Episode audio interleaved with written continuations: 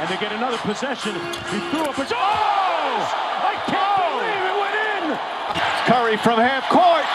Oh! He puts it in at the buzzer!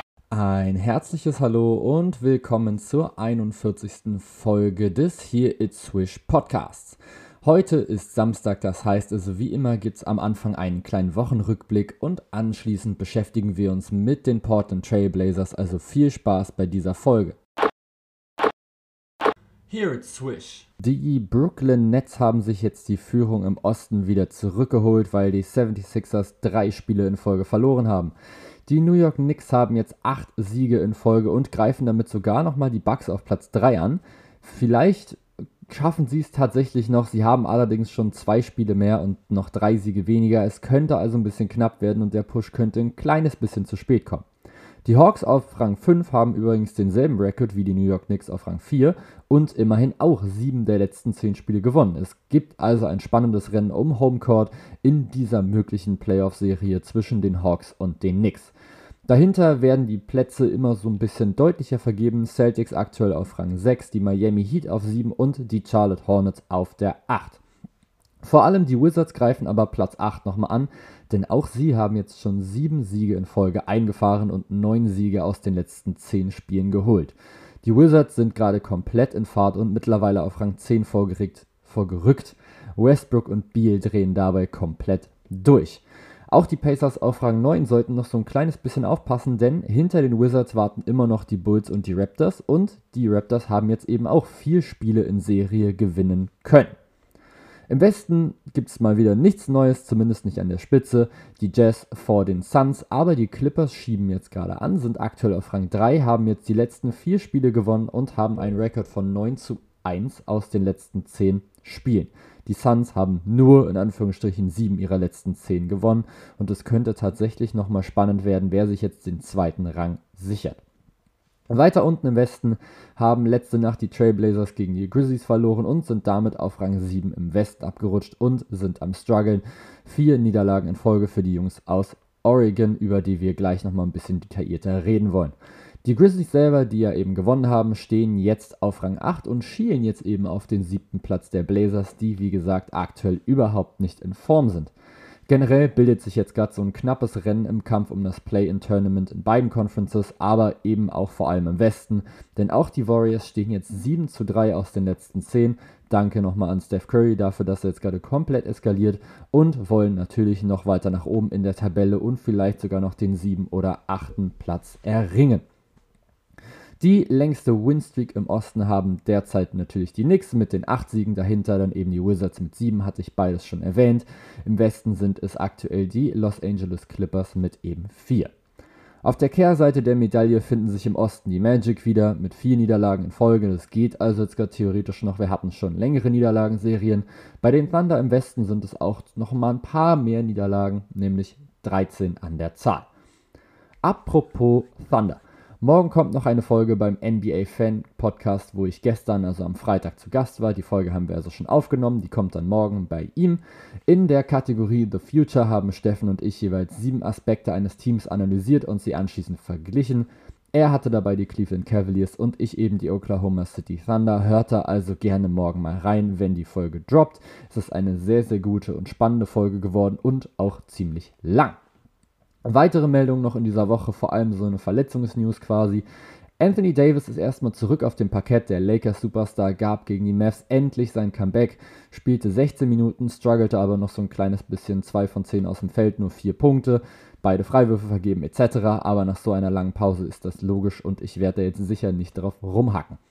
Miles Turner von den Indiana Pacers könnte lange ausfallen mit einem gebrochenen C und das ist natürlich nochmal so ein Ding, habe ich ja gerade schon gesagt, die Pacers aktuell auf Rang 9 müssen aufpassen, dass sie nicht noch weiter mit runterrutschen und jetzt noch ohne Miles Turner, der eben defensiv sehr, sehr wichtig ist, viele Blocks holt und offensiv für Spacing sorgt, das könnte jetzt nochmal richtig, richtig hart werden für die Pacers, diesen Platz nochmal zu sichern. Zudem scheint die Nuggets das Verletzungspech weiter zu verfolgen, denn wie auch Jamal Murray verletzte sich jetzt Will Barton im Spiel bei den Golden State Warriors gestern Nacht. Barton hatte Schmerzen im Oberschenkel und musste das Feld im ersten Viertel noch verlassen. Er wird heute untersucht und hoffentlich ist es nichts Schlimmeres. Zudem hat sich noch Danny Afdia, der Rookie von den Wizards, verletzt und fällt die gesamte restliche Saison mit einem gebrochenen Knöchel aus. Und auch Trey Young von den Hawks muss sich erstmal an der Seitenlinie postieren. Bei ihm ist es aber noch ungewiss, wie lange er ausfällt. Kevin Durant hingegen wird nach seinen Adduktorenproblemchen bald wieder dabei sein. Er ist ja im Spiel gegen die Miami Heat im ersten Viertel rausgegangen, hat so ein bisschen ihm geklagt über so ein bisschen Adduktoren-Sachen. Aber wie gesagt, er ist jetzt gerade Day-to-Day, also das heißt, er wird bald wieder aufs Parkett zurückkehren. Und das könnte tatsächlich auch Lamello Ball tun, der ja eigentlich mit seinem gebrochenen Handgelenk die restliche Saison ausfallen sollte. In der nächsten Woche könnte er tatsächlich aber jetzt schon wieder zurückkehren und seinen Hornets in den letzten Saisonspielen und dem Play-in-Tournament wieder helfen. Das sind natürlich extrem, extrem gute News. Kommen wir jetzt aber zum Hauptthema der Folge, zu den Portland Trailblazers. Die Blazers sind komplett am struggeln, vier Niederlagen in Folge, 2 zu 8 aus den letzten 10 und sie sind jetzt eben abgerutscht auf Rang 7 im Westen, was jetzt aktuell nochmal den Weg durch das Play-in-Tournament bedeuten würde. Haben jetzt, wie gesagt, letzte Nacht ihren sechsten Platz an die Dallas Mavericks verloren. Und da fragt man sich natürlich, was ist los in Portland? Hier kommt die Here Swish Teamanalyse. After the Buzzer. Die Here Swish Teamanalyse. So generell spielen die Portland Trail Blazers erstmal die 20 höchste Pace der Liga, spielen also relativ langsam. Im Offensivrating stehen sie auf Rang 6. Sie haben also extrem, extrem starke Offensivleute und nutzen es dann eben auch aus. Bei der Defense sieht das Ganze aber anders aus. Platz 29, das zweitschlechteste Defensivrating der gesamten Liga. Die Trailblazers haben Riesenprobleme in der Defense. Offensiv sind die Blazers über jeden Zweifel erhaben, könnte man denken, aber die Blazers haben die fünftschlechteste Field Goal Percentage der Liga. Was sie rettet, ist ihr Dreier. Sie haben die zweitmeisten Versuche und Treffer und die siebtbeste Quote. Sie schießen extrem viel und sie treffen den Dreier gut. Aus dem Zweierbereich läuft es aber überhaupt nicht. Sie haben die zweitwenigsten Treffer aus dem Zweierbereich. Sie versuchen nur die 25 meisten, also quasi die sechs wenigsten und sind bei der Quote auch nur auf Rang 28. Obwohl sie eine relativ langsame Pace spielen, nehmen sie übrigens trotzdem die viertmeisten Würfe der NBA. Und das liegt an genau zwei Faktoren. Nummer 1, die wenigsten Turnover der Liga, nur 11,3, extrem gut. Nummer 2, ihr Offensiv-Rebounding. Mit fast 10,7 pro Spiel steht man auf Ligarang 5.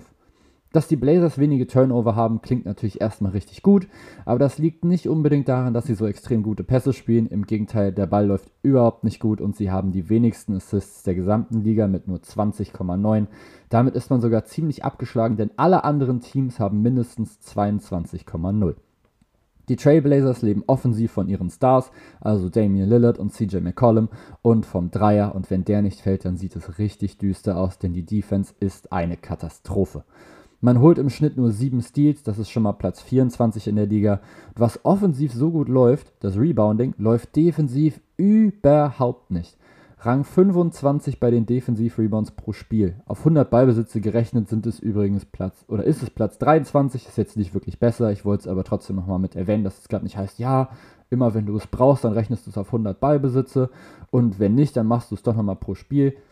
Ja, natürlich so ein bisschen schon, damit es sich einfach ein bisschen besser anhört. Aber in diesem Fall muss ich das überhaupt nicht, denn die Blazers rebounden einfach überhaupt nicht gut. Die Blazers nehmen generell im Schnitt drei Würfe mehr als ihre Gegner und das ist doch erstmal gut. Ja, schon. Aber die Gegner treffen diese Würfe eben auch zu 3% besser, als es die Blazers tun. Und dementsprechend treffen die Gegner im Schnitt trotzdem 1,5 Würfe mehr, als die Blazers es eben tun pro Spiel. Was sie rettet, ist eben der Dreier. Sie nehmen sieben Stück mehr als der Gegner und treffen immerhin drei mehr. Die Dreierquote der Gegner ist mit 37,1% zwar überdurchschnittlich hoch, aber die Blazers treffen eben 37,7% und nehmen eben noch viel, viel mehr. Das einzig Positive an der Defense der Portland Trailblazers ist, dass sie nur zu 50% gespielt werden muss und es noch eine andere Seite des Courts gibt, nämlich die Offensive. An der schwachen Defense ist jetzt aber generell nicht nur Terry Stotts, der Coach, schuld mit seinem ganzen System, sondern die Kader Kaderzusammenstellung ist auch einfach sehr auf die Offensive konzentriert. In der Starting Five aus Lillard, McCollum, Powell, Covington und Nurkic kann das kompensiert werden. Denn Powell strengt sich zumindest an und kann ein sehr giftiger Verteidiger sein. Covington ist ein überragender Defender auf der 3 und der 4 und Nurkic ist zumindest in der Zone passabel. Der Backcourt aus Lillard und McCollum ist defensiv natürlich sehr angreifbar, aber durch die anderen drei Spieler und durch die Offensive kann das meistens wieder ausgeglichen werden. Dieses Lineup hat Terry Stotts bereits über 148 Minuten lang gespielt und es funktioniert. In 100 Possessions scored dieses Team durchschnittlich 15,4 Punkte mehr als der Gegner. Das ist ein Brett, das ist ein richtig, richtig gutes Lineup. Dasselbe Lineup mit Kenter statt Nurkic hat übrigens zwar erst 72 Minuten gesehen, hat aber auch hier plus 16.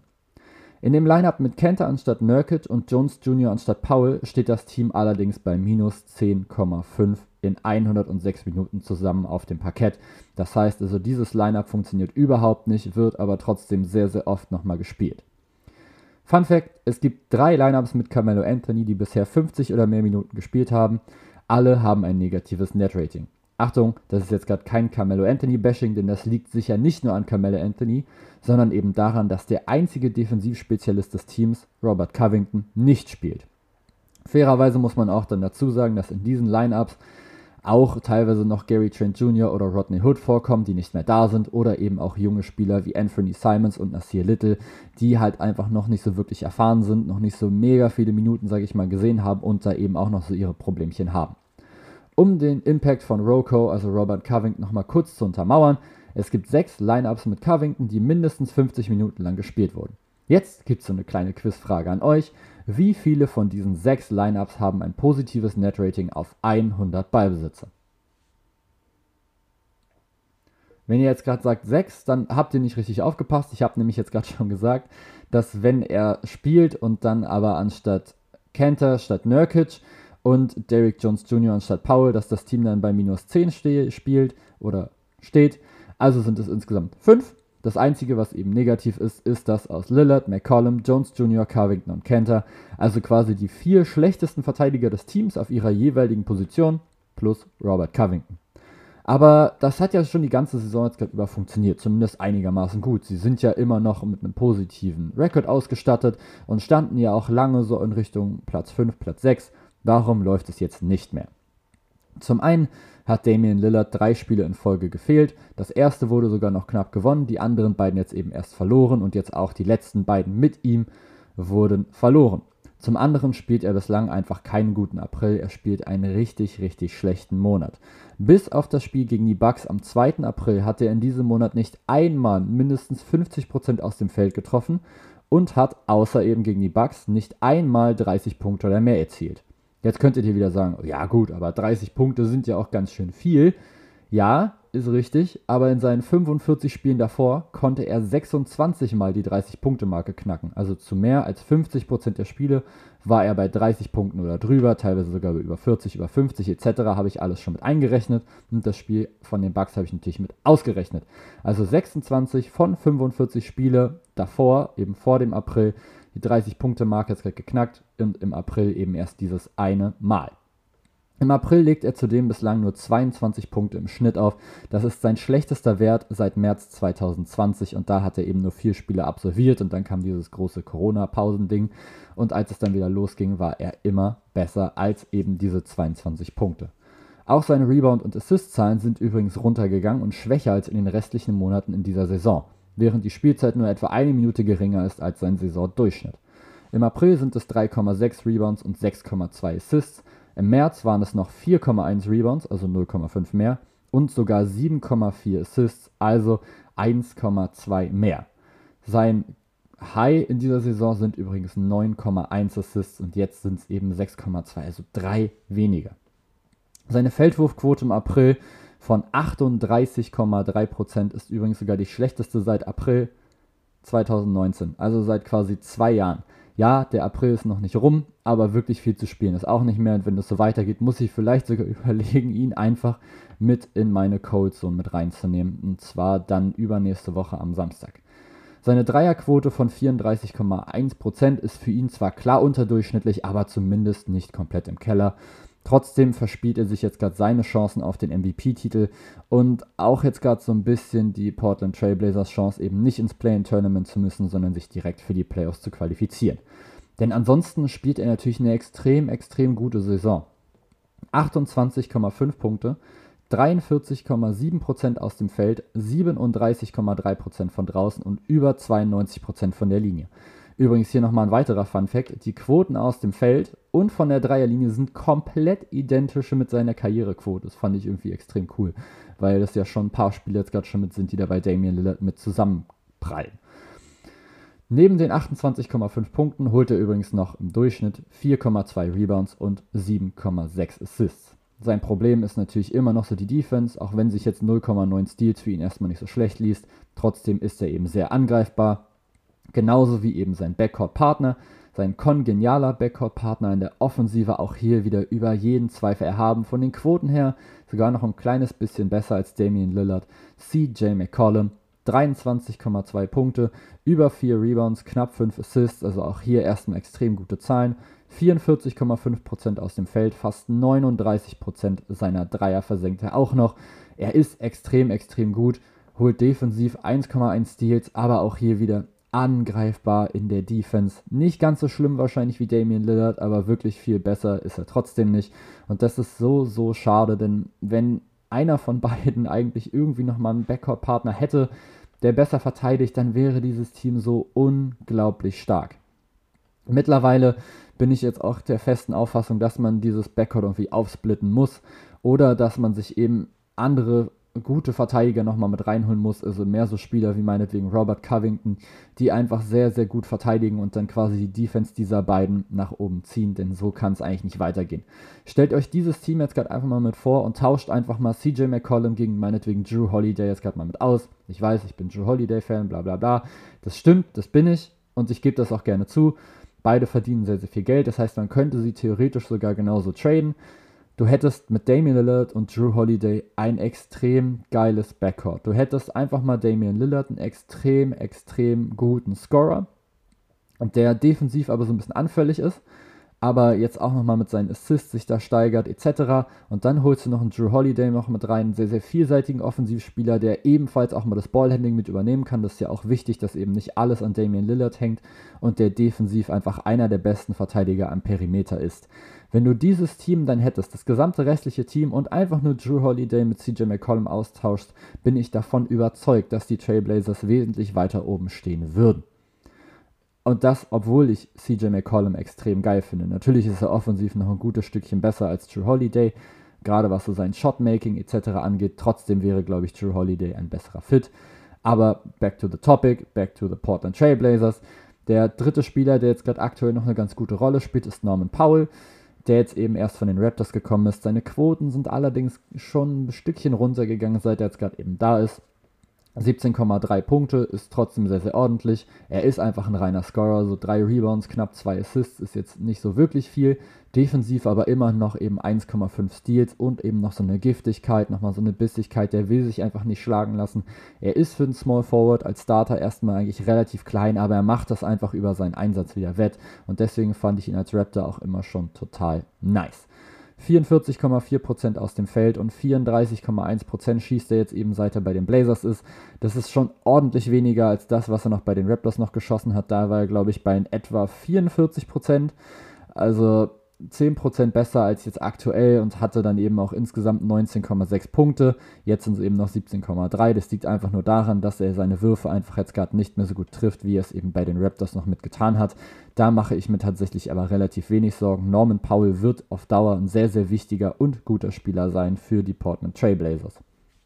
Der viertbeste Scorer ist dann schon Carmelo Anthony, 13,6 Punkte. Auch hier natürlich reines Scoring und vor allem natürlich defensive Anfälligkeit. 41,3% aus dem Feld ist nicht wirklich viel. 39% von draußen bei 4,7 Versuchen ist allerdings eine sehr, sehr gute Quote. Und auch 87,8% von der Linie will ich jetzt hier nicht mit unterschlagen. Carmelo Anthony hat immer noch einen der schönsten Würfe in der gesamten Liga. Er kann sich immer noch seinen Wurf selber kreieren, ist immer noch absolut gefährlich aus der Mitteldistanz und trifft jetzt auch noch seinen Dreier konstant. Wie gesagt, wenn du ihn offensiv von der Bank nochmal mit reinbringen kannst, ist es eigentlich ganz geil. Aber dann brauchst du halt auch nochmal so einen Verteidiger, der das dann halt neben ihm nochmal mit wegverteidigt. Ein Line-Up mit Carmelo Anthony und Robert Covington wäre da zum Beispiel nochmal so eine kleine Idee. Hat Terry Stotts auch ein paar Mal schon nochmal mitgemacht. Lief mal so, mal so, je nachdem, wie die anderen Spieler noch performt haben.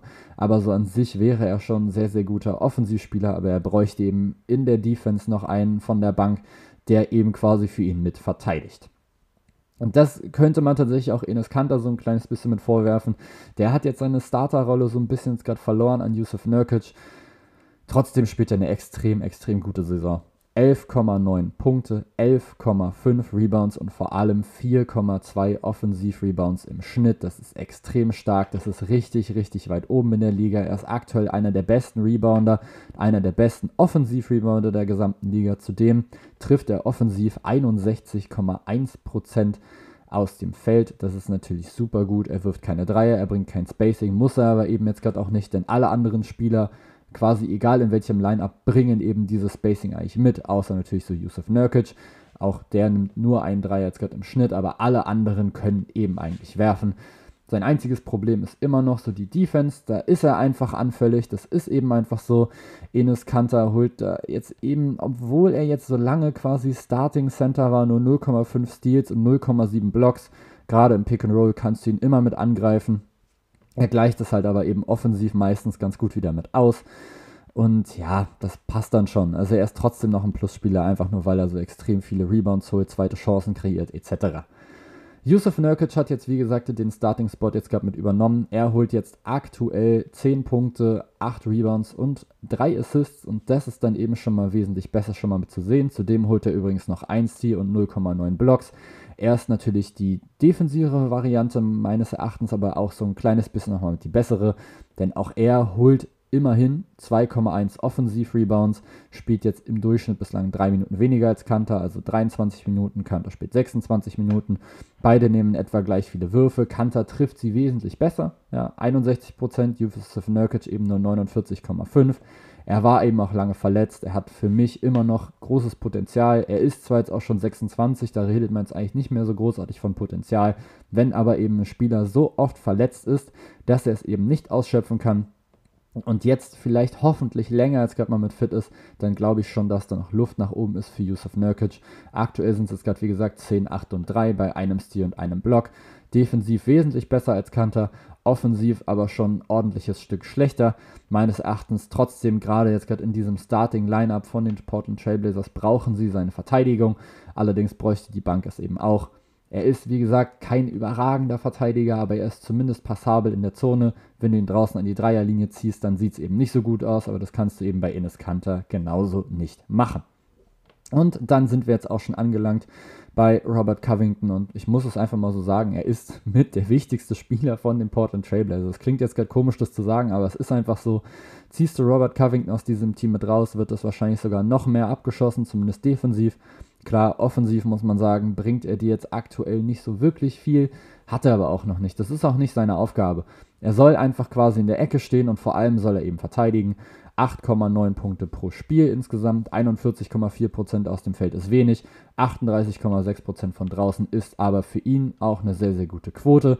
Zudem holt er eben noch 6,5 Rebounds und vor allem 1,5 Steals und 1,2 Blocks. Er kann quasi fast alles verteidigen, außer jetzt vielleicht Fünfer, dafür ist er vielleicht minimal zu klein. Fragt mal PJ Tucker, der sagt euch das, wie sich das dann anfühlt. Aber defensiv, gerade so auf der 3 und auf der 4, ist er einfach extrem, extrem gut und ist extrem wichtig. Defensiv ist er eben der wichtigste Mann. Offensiv ist er jetzt wahrscheinlich ja, die fünfte Option, wenn ich mir das so angucke. Also Lillard, McCollum, Powell sind auf jeden Fall noch über ihn im Starting-Lineup. Dann hast du je nachdem noch Enes Kanter oder Yusuf Nurkic und dann wahrscheinlich sogar nochmal Carmelo Anthony. Also er ist quasi in keinem Lineup so eine wirklich gute offensive Option. Er steht halt in der Ecke. Wenn er frei ist, dann nimmt er die Würfe, dann trifft er sie jetzt auch relativ gut, zumindest eben diese Dreier aus der Ecke. Aber defensiv ist er einfach extrem stark und extrem wichtig für dieses Team. Dann haben die Blazers eben noch so ein paar Talente, so ein Anthony Simons, der eben 16 Minuten spielt, Derrick Jones Jr., darf man nicht vergessen, ist jetzt eben auch erst 23 Jahre alt, ist aber defensiv leider sehr, sehr anfällig. Also auch da muss man immer noch so ein bisschen gucken, wo es noch mit hingeht. Und dann ist Nasir Little natürlich noch mit in der Rotation. Auch der spielt aktuell 14 Minuten, aber das ist jetzt gerade so in etwa eben der Kader, den sie jetzt gerade nochmal zur Verfügung haben, zusammen nochmal mit so einem Harry Giles, der jetzt aber eben auch nur 10 Minuten pro Spiel spielt, also auch keine wirklich große Rolle mitspielt. Das sind also eben so diese sage ich mal, wie viele Leute haben jetzt? Zehn? die jetzt hier wirklich so eine großartige Rolle jetzt gerade mitspielen bei den Portland Trailblazers und man erkennt es einfach sehr, sehr stark. Du hast sehr, sehr viele offensive Spieler, du hast sehr großes offensives Potenzial. Allein schon im Backcourt mit Lillard und McCollum erkennst du quasi perfekt den Spielstil der Portland Trailblazers. Offensive, viel Ballern von draußen, Lillard übrigens mit 10,8 Dreier versuchen, McCollum mit 9,6. Also die beiden schmeißen wirklich so viel von draußen drauf, nehmen generell so viele Würfe der Portland Trail Blazers. Dann hast du noch einen Norman Powell und einen Carmelo Anthony und einen Robert Covington und auch noch einen Anthony Simons, die auch von draußen nochmal gut ballern. Gerade eben mal Lillard und McCollum siehst du aber viel Offense, wenig Defense und das beschreibt eben so perfekt nochmal die Portland Trail Blazers. Kleiner Spoiler jetzt gerade kurz nochmal zu der Folge morgen. Steffen hatte mich gefragt, ob ich eher die Portland Trailblazers vorne sehe oder eher die Dallas Mavericks im Kampf um Rang 6 und wer dann eben rein muss in das Play-in-Tournament. Ich habe da sogar noch gesagt, Portland Trailblazers. Jetzt habe ich mich heute noch mehr mit ihnen nochmal mit beschäftigt und ich muss sagen, ich glaube nicht, dass die Portland Trailblazers es schaffen, sich mit dieser Defense für irgendwas zu qualifizieren. Also Play-in-Tournament, natürlich würden sie das dann wahrscheinlich gewinnen. Sie müssten ja quasi nur eins von ihren zwei Spielen holen, das glaube ich schon. Aber ich gehe dann davon aus, dass sie in der ersten Runde, gegen wen auch immer sie dann spielen sollten, verlieren würden. Das ist sehr, sehr schade, weil dieses Team eigentlich einen sehr, sehr guten Charakter hat. Ich gucke denen sehr, sehr gerne zu. Aber defensiv sind sie einfach offen wie ein Scheunentor. Und wie gesagt, ich bin jetzt mittlerweile dafür, dass entweder CJ McCollum oder Lillard getradet werden sollte wenn ich mich natürlich entscheiden müsste, würde ich erst CJ McCollum wegtraden und ich würde halt irgendwie gucken, dass ich versuche, so einen Two-Way-Guard irgendwie mit reinzuholen. Drew Holiday wäre natürlich quasi der, der, Optimalfall. Alternativen wären für mich noch so zum Beispiel Malcolm Brockton. Ja, sol solche Leute eben. Also Leute, die einfach offensiv und defensiv einfach ihre Leistung bringen, offensiv mal so ein bisschen das Ballhandling mit übernehmen können und ihre Würfe treffen können, natürlich auch vor allem von draußen und die sich ihre Würfe auch selber mit kreieren können und generell trotzdem nochmal für ein bisschen mehr Ball-Movement in der Offensive sorgen. Ansonsten vielen, vielen Dank, dass ihr heute zugehört und eingeschaltet habt. Falls ihr Bock habt, könnt ihr euch morgen, wie gesagt, gerne noch die Folge bei Steffen vom NBA Fan Podcast noch mit anhören. Ich hatte auf jeden Fall sehr, sehr viel Spaß. Ansonsten, wenn ihr noch irgendwelche Vorschläge habt für irgendwelche Kategorien, für irgendwelche Spielervergleiche, Teamanalysen etc., schreibt mir diese gerne bei Instagram in die Direct Messages oder auch gerne bei Twitter. Ich freue mich da über jede Nachricht, die ich von euch bekomme. Ansonsten vielen, vielen Dank fürs Zuhören und bis zum nächsten Mal. Bye. Here it's Swish.